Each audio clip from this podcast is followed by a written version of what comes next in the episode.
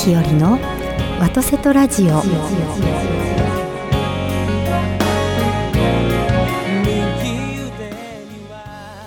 おはようございます。森日和でございます。いつもお聞きくださりありがとうございます。ビリーさんバンさんおはようございます。おはようございます。紹介する最初から。よかったな、ね 今週聞いた方はびっくりしましたけど。そっか。だもし今度来たら最後の最後まで紹介せず喋らせたらおもろいかも それも面白いですね。今日は実はバンさんでした。みたいな。面白いやろうね。いや面白いですね、い、や先週ね来てくださって、選手の話が盛り上がりあの今週続き話さなあかんな言うて、そうそうそう。大集合ということになっております。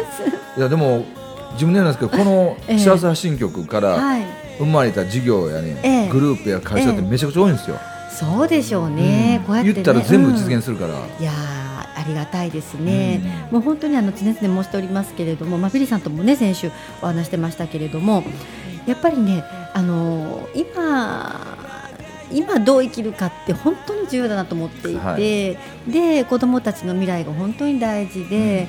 で私はやっぱりこの日本の役割っていうのは大きいと思ってますのでね。はい、そう思いますとね、あの本当に今すべきことをしておかないとっていう中で、こうやってお話ししながら、あの仲間が増えて、うん。そしてそれが仕事になっていって、うん。社会の仕組みになっていってっていうことになればうん。ありがたいなと思います。もう私いついなくなっても後悔なく、まだ若い、いい年になってきてしまって ということでございます。じゃあ今日はなんとなくこう今生きるって感じやね、そうですね。はい、そんなはい30分間にします。はい、よろしくお願いいたします、はいよろしくお願いいたします。打ち上げ花火を君はどこかで見つけてくれるかな。水面に映る光の向こう。FM ギ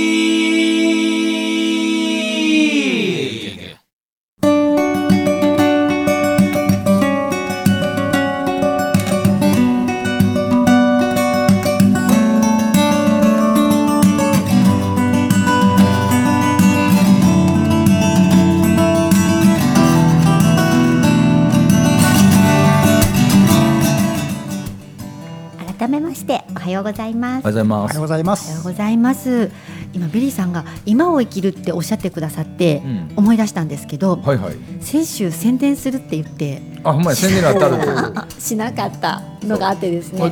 最後、はい最初から最後まで、はい。えー実践的なゴールド免許ですって終わっちゃったよね。そうですね。脱線したことが良くなかったですね。は いすみません。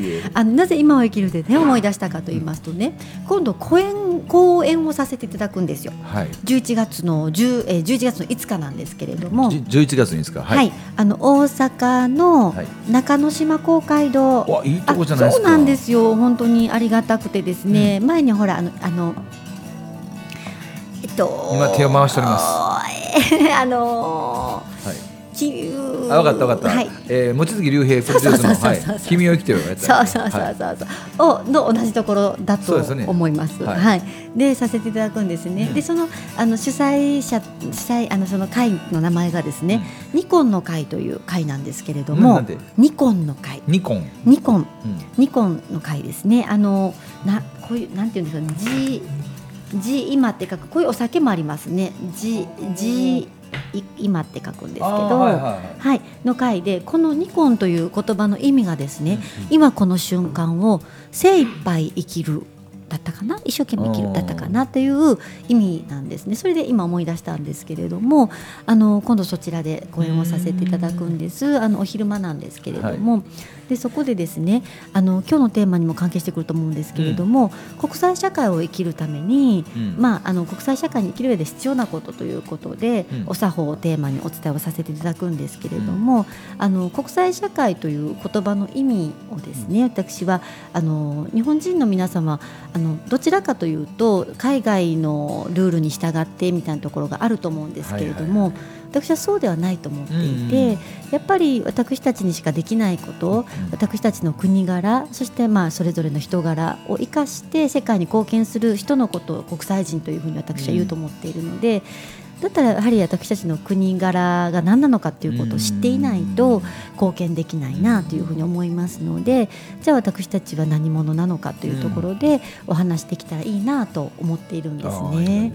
で今本当にそれがテーマだなというふうに思っておりましてやっぱり国際社会なのでぜひあのお小さい子どもさんたちが大きくなられた時にはですねあの世界にで活躍していただきたいと思ってますし世界に貢献していただきたいと思っているんですね。うん。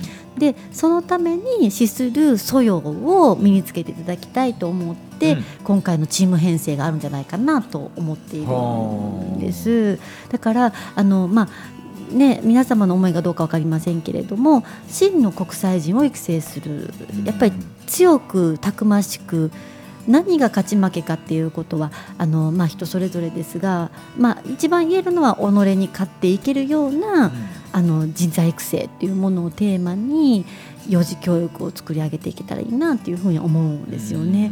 今やっぱりあのポリってポリっていう表現があってるかどうかわからない。もう折れやすいかったりとか、やっぱり精神的に弱かったりとかってする方が多いなというふうに思っているのでもっともっと強くたくましく乗り越えていきそして世界に貢献できる力を備えていただきたいなと思っているというところはあるので、うん、あの 僕のねはい、こう気候気というか先生がずっと言ってたのがねはい、さっき言った国際社会ってなと。うん、あの一番難しい問題なんやと。うん、まあね、あのちょんまげ時代の映像時代から明治維新があって、まあ、アメリカにいろんなことがあって国連っていうのが昔国際連盟、うん。今連合なんていろんな時があった時に何を基準にして、うん。これを基準にしてっていう時に、うん。もう日本はその時点で遅れてたんだって、うん、もっと言うとあの時っていうのはやっぱりイギリスとかそういうのがすごく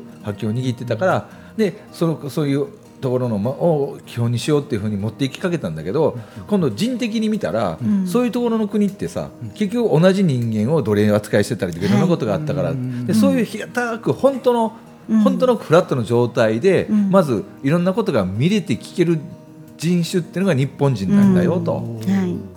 はい、って言われたことがあってで僕その時に褒めてもらったのがだからお前がやってる僕がやってるそのはい聞くっていうことは、子供の時からやっていくと、うん。いろんな国いろんなあの、えー風習が違うこともまずは聞けて、はい、まず理解というか受け止めてそれで誰が一番ええかっていうことをやってくると、そのお大難が湘南になって湘南が無難に行こうと思ったらやっぱり日本のを一つの基準にするのが無難だっていうふうに世界各国が認めてるんやでと。うん、でその時にそうかなって思ってた時にアメリカのとある大統領がその日本のそれをすっごい恐れて怖がって嫌がったので、うん。戦争が起こったんでっていうことを今、その大難とか無難っていうのを聞いててね、うん。あ僕の先生が言ってることと一緒やと思って。ううんん。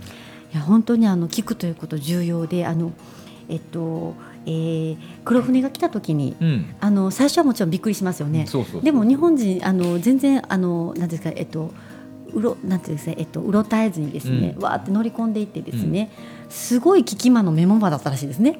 自分で黒船作ろうとして。で一生懸命聞いうん。て聞いてメモして自分で作ろうと思ってそれぐらいあの聞くことがねやっぱりではい。で世界調和を図ろうと思ったらやっぱり皆さんのことを聞かないと調和を図れないので、うん。こちらからこうですよああですよって言ってしまったら結局派遣というかうん。っていうことになってしまうのでやっぱり聞いてこそあそういう件もありますよね、うん。でそういう件もありますよねっていう中で調和を図っていくということが大和の役割なんじゃないかなと思うあのので。ひろちゃん覚えてるってやって教えてほしいんやけど、はい。ジョン万次郎さん本名,、はい。本名な何やったっけ？えージョン万次郎さんはね何でしたっけ、今ど忘れした。ええ。僕ねあのさあの人の本読んだ時に、はい。ひろちゃんが言ったこと書いてあったの覚えてるんですよ。あそうですか。日本人ですごいなと思ったのはそこにも載ってあったけどジョン万次郎さんってこう漂流しとったやつを救われてはい。載せるやんか、そうです。ね普通はもううろたえるやん。もうはい。わけのわからん言葉言うけど、はい。であの有名な話であの人が「はい。How do you do? How you do? do?」と、はい。で掘った絵もいじくるのが割った絵も言って あの時かって。お前何言ってんだとかって言ったら、ええいや、はいど、え、お前馬持ってんのか？とかって言いながら、いや、実は違うんだっていう柔軟性の頭を持ってったっていうのがそど。のジョン万次郎さんのね、物語を読んでほしいね、はい。ものすごい今のひろりちゃんの言ってることがね、はい。入ってくるんよ。いやねあの柔軟性だと思います。あの日本人のこう生きる道は、あの中浜万次郎さん、あ万次郎そうです中浜万次郎さん。あの本に出てるので、はい僕ねそれ読んだ時読んでみっていう時に今何のことかってわからんかったんやけどはい。ひよちゃんのその話聞いた時にあ先生は僕にこれを言いたかったかなと思って、うんそのこれほんでやるんかっていう言葉通じんのに、おいこれどうすんねんああすんねんとか、こう、はいおいおいとかで言いながらでも、はい。覚えようとしてる姿勢があるから分かったらしいもんね。はい、うん私ね一緒に仕事をさせていただいてる仲間でですね、あの仲間の記憶がうる覚えなのでちゃんと確かめてほしいんですけれども、仲間のがそれこそ和歌山の出身で、うん。あの元々がですね今大阪なんですけどあのひいおじいちゃまの時まで海鮮問屋っていうんですかね船のお仕事をされてたらしくって、でその時になんかあの船船が沈んでしまったか何かで、大変周りの方々がたくさん亡くなったりとか、あのご迷惑をおかけしたと、でお家も仕事がなくなった時に、おじいちゃんが何とかしなきゃいけないと。うん。みんなにねあのなんとかまあまあお詫びというかうん。しなきゃいけないということで、あのこれは稼がなきゃみたいな感じで、6歳って言うんですけど、うん。6歳で1人密航して、うん。あの船に乗り込んで、うんで結局はえっと何だったかな見つかっなんだかな。で行ってそれで向こうで偶然日本人に出会えて、うん。それで日本人の人がとにかくビザが取れるまでうん。隠れてなさいみたいな感じで山の仕事をしてって言って行って、うん帰ってきてっていう友達がいてですね、昔のその責任感っていうか、自分が何とかしなきゃいけないという思い、それをちょっとねあの再びこうあそうだなと思っていて。うん私あの前も言ったかもしれないんですけど自分の性格あんまり好きじゃなかったんですね。はいはいすごい心配性なんです。うんなのであの人が風邪ひいてたっても何週間も前に私が呼び止めてあの外で 2分話しちゃったから風邪ひいちゃったんじゃないかみたいな、なんか何でも自分のせいじゃないかみたいな感じで思ってしまってたりしたんですけど、それが最近はねもしかしたらいいかもしれないと思っていて、うん。でなぜなら何でも自分ごとに捉えられるなと思ったんですよ。例えばすごい遠くで起こってる戦争でさえも自分のせいかもしれないと思えると なんかしようって。えたおかげでとかね。はい なんとかしなきゃと思うじゃないですか、でも自分関係ない自分のせいじゃないと思ったらもう他人事なので何もしないと思うんですね、でもこれは自分のせいかもしれない。もしくは自分が何とかできるかもしれないと思ったら、うんそこからやっぱ動き出すので、なかなかこの性格もらったのは神様からの贈り物かもしれないなって最近すごく思うんですよね。じゃあもうそろそろひよちゃん言ったら何を？え阪神大震災もはい。東北震災も、はい。私がやったんです。やってはいないはいないけれども。私があの日あの時、ええ。ー砂糖と塩を間違えて、えええなんかのスイッチ押してしまっていやいやいや。そんな失敗しません。すごくそれいいことよね。し自分ごとで捉えるか、はい。人ごとに捉えるかによってはい。動きが変わるもんね。本当そうなんですよね。自分でも感じる時があるんですよ。全く人事を思ってる時があってあこれって自分事じゃないなと思った時にすごく申し訳ない気持ちになったりとかうん。するんですね。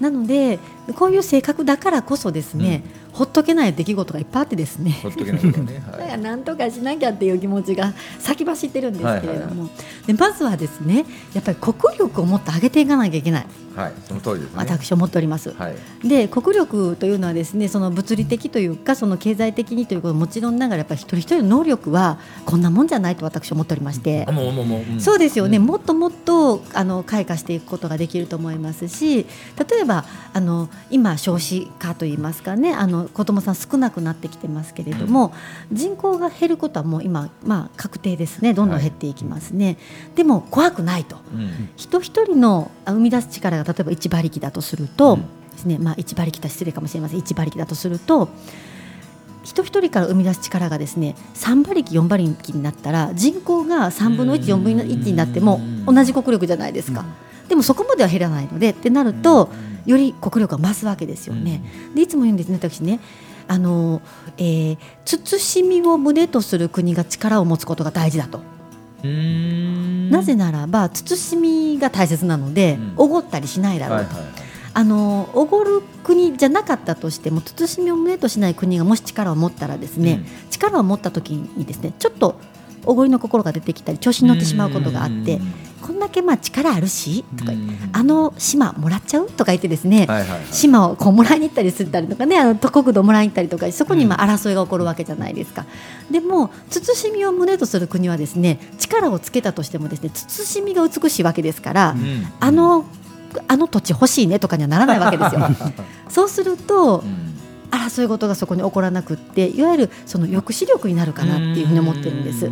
じゃあ慎みを胸とする国ってどこってなった時にはやっぱり地球探した時に、代表はやっぱり日本かなというふうに思った時に、うん。日本が力を持つことによって決して日本は他の国を犯したりしませんので、なので抑止力になったらいいなと思うので、うん。日本がもっともっと国力をつけなきゃいけないとうん。私思っておりますよ。はい、だって一人一人のいろんなものの潜在的な能力とか例えば身体能力とはい。心身能力いろんなのあるんだけど身体能力を本当に信じてるのが、ね、ちょっと休憩時間で話してた鹿児島の横峰さんとことか、えーあれは本当にあの諦めなかったらできるんだよっていうところを持っていくじゃないですか、はい、あの幼児体験って僕すごいもんだあることとと思うし。で今度あれその身体能力がこんだけあるっていうことは他のこともどんどんついてくるって分かったら、多分ね、ああいう子たちってはい。学ぶ姿勢とか、はい。それも変わってくるんじゃないかと思うはいんでね。はい。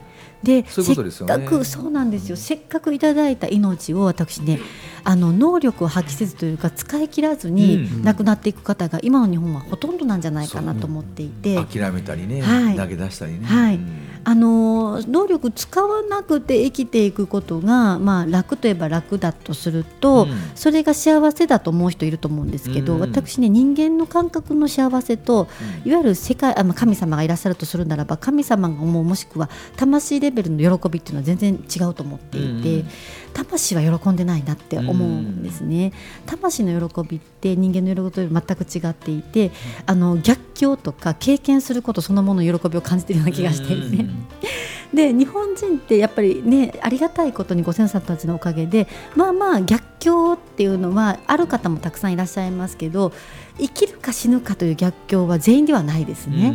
でも多くの国であの例えば多くの国じゃないですけどあの争い事があるような国なんて、生きるか死ぬかの中で生きていらっしゃる方々っていうのはそれ私はそれは良くないとは思いますけれどでもやっぱり火事場のバカ力じゃないですけど崖っぷちに立った時に、本当の能力っていうのは発揮されるなと思うところもあるので、今の私たちっていうのは幸せでありながら魂レベルでは不幸なのかもしれないと思う時があって。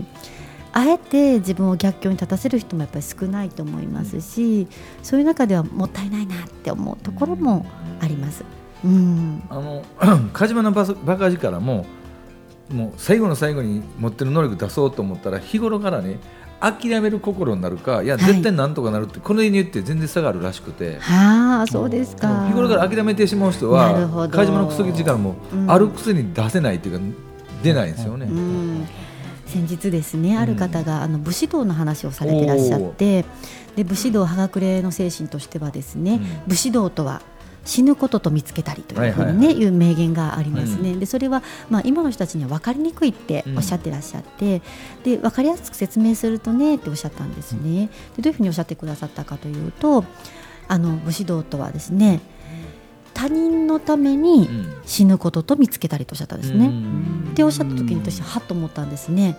そうかと。他人のために死ぬことがあの武士道なんだなと思った時に、でもねって突然死ぬ時点で利他の心になれる人は少ないですね、やっぱり生き様があって他人のために生きてこそ他人のために死ねると思うんですね。うん。ということは武士道とはうん。他人のために生きることと見つけたりなんですよね。うん。なので他人のために生きることが武士道なんだなと思った時にうん。今おっしゃったようにねあの火事場のバカ力突然火事場のバカ力の出方も違うと、うん。やっぱり生き様生き方が大事うん。だなって思う、本当の能力を発揮するためにはですね。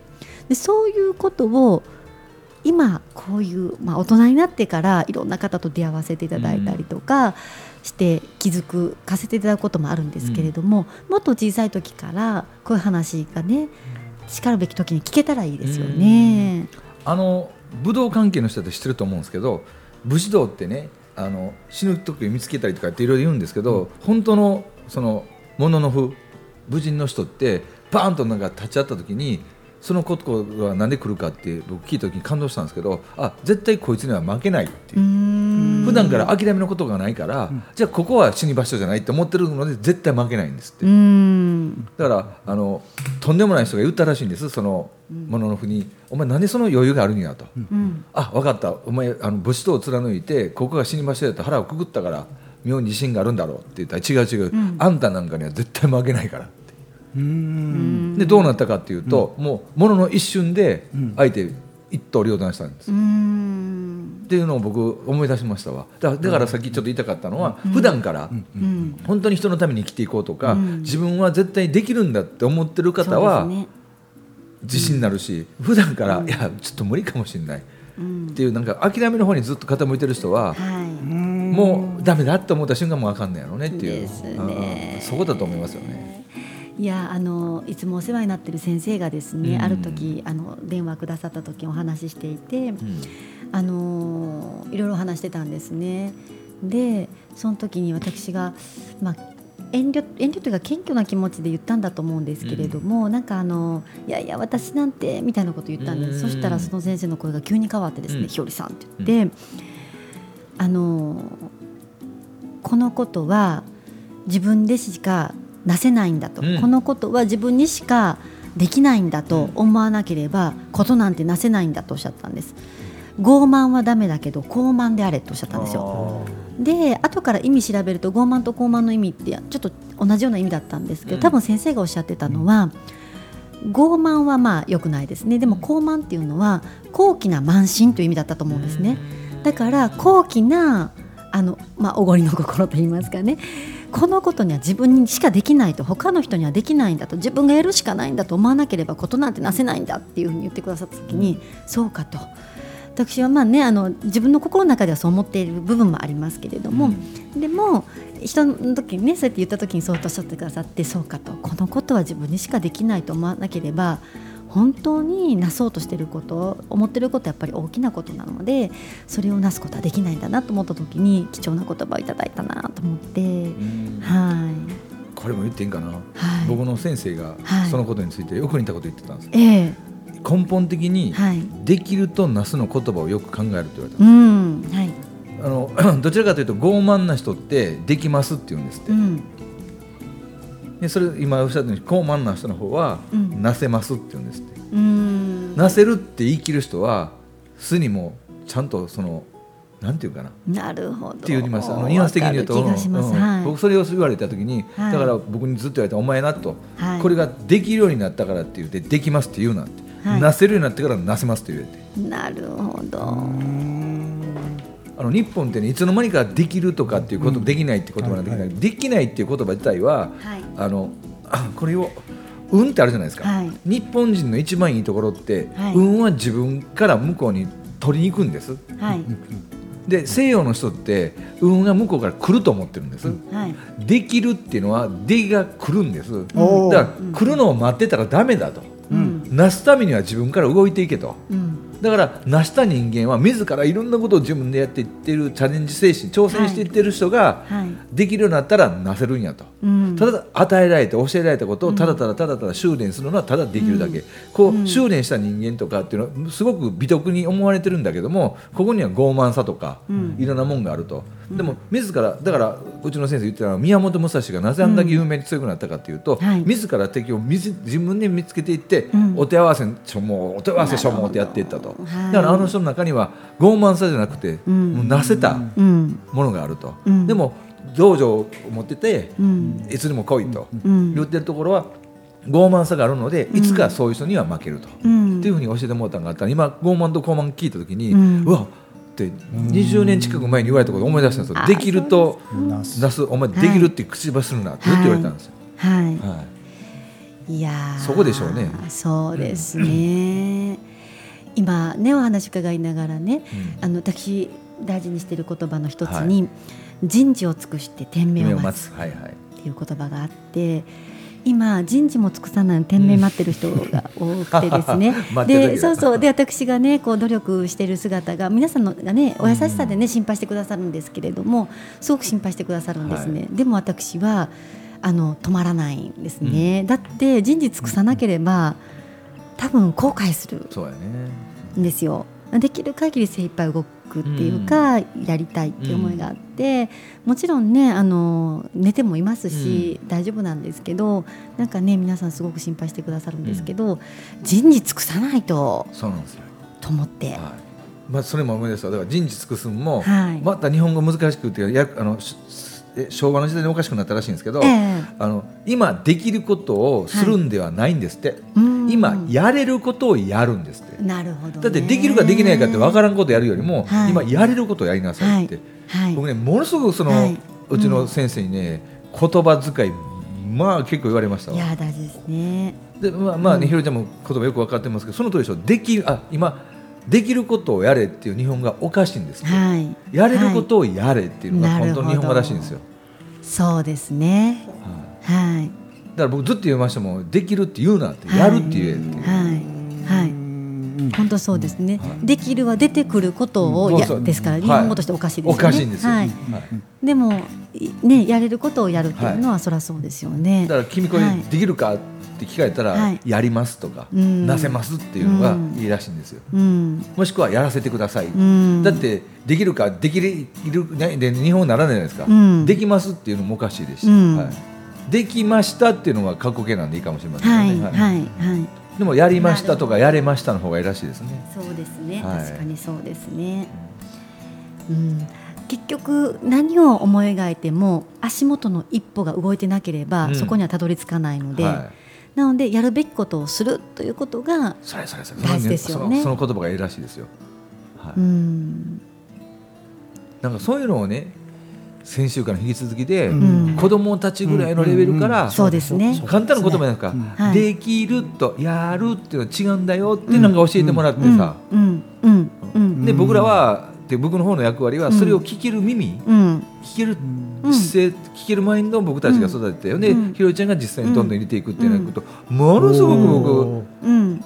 いい感じがしてね。ぜひあのその聞いた瞬間はもしかしたらわからないかもしれないんですけそうどでもそのやるというスイッチとか、なすというスイッチが入ると思うんですね。で僕たち種をね、はい。プツプツっとこう植えていくだけでいいと思うんですよ。あとどう芽吹いて、うん。どうなるかはね、うん。またそれ後に出会う人たちに託したして、はい、うん。はい。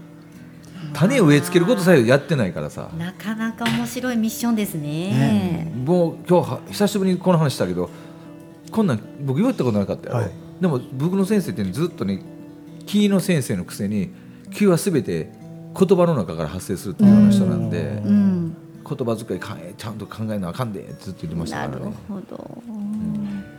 いやー面白かった。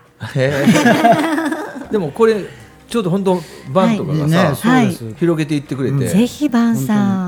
僕たちはどちらかというと、はい。やる側。そうですね。はい。で、知らせる側って、はい。でその中でぜひバンも入っていって、はい。ぜひぜひ、はい。そうすると日本の国力がはい。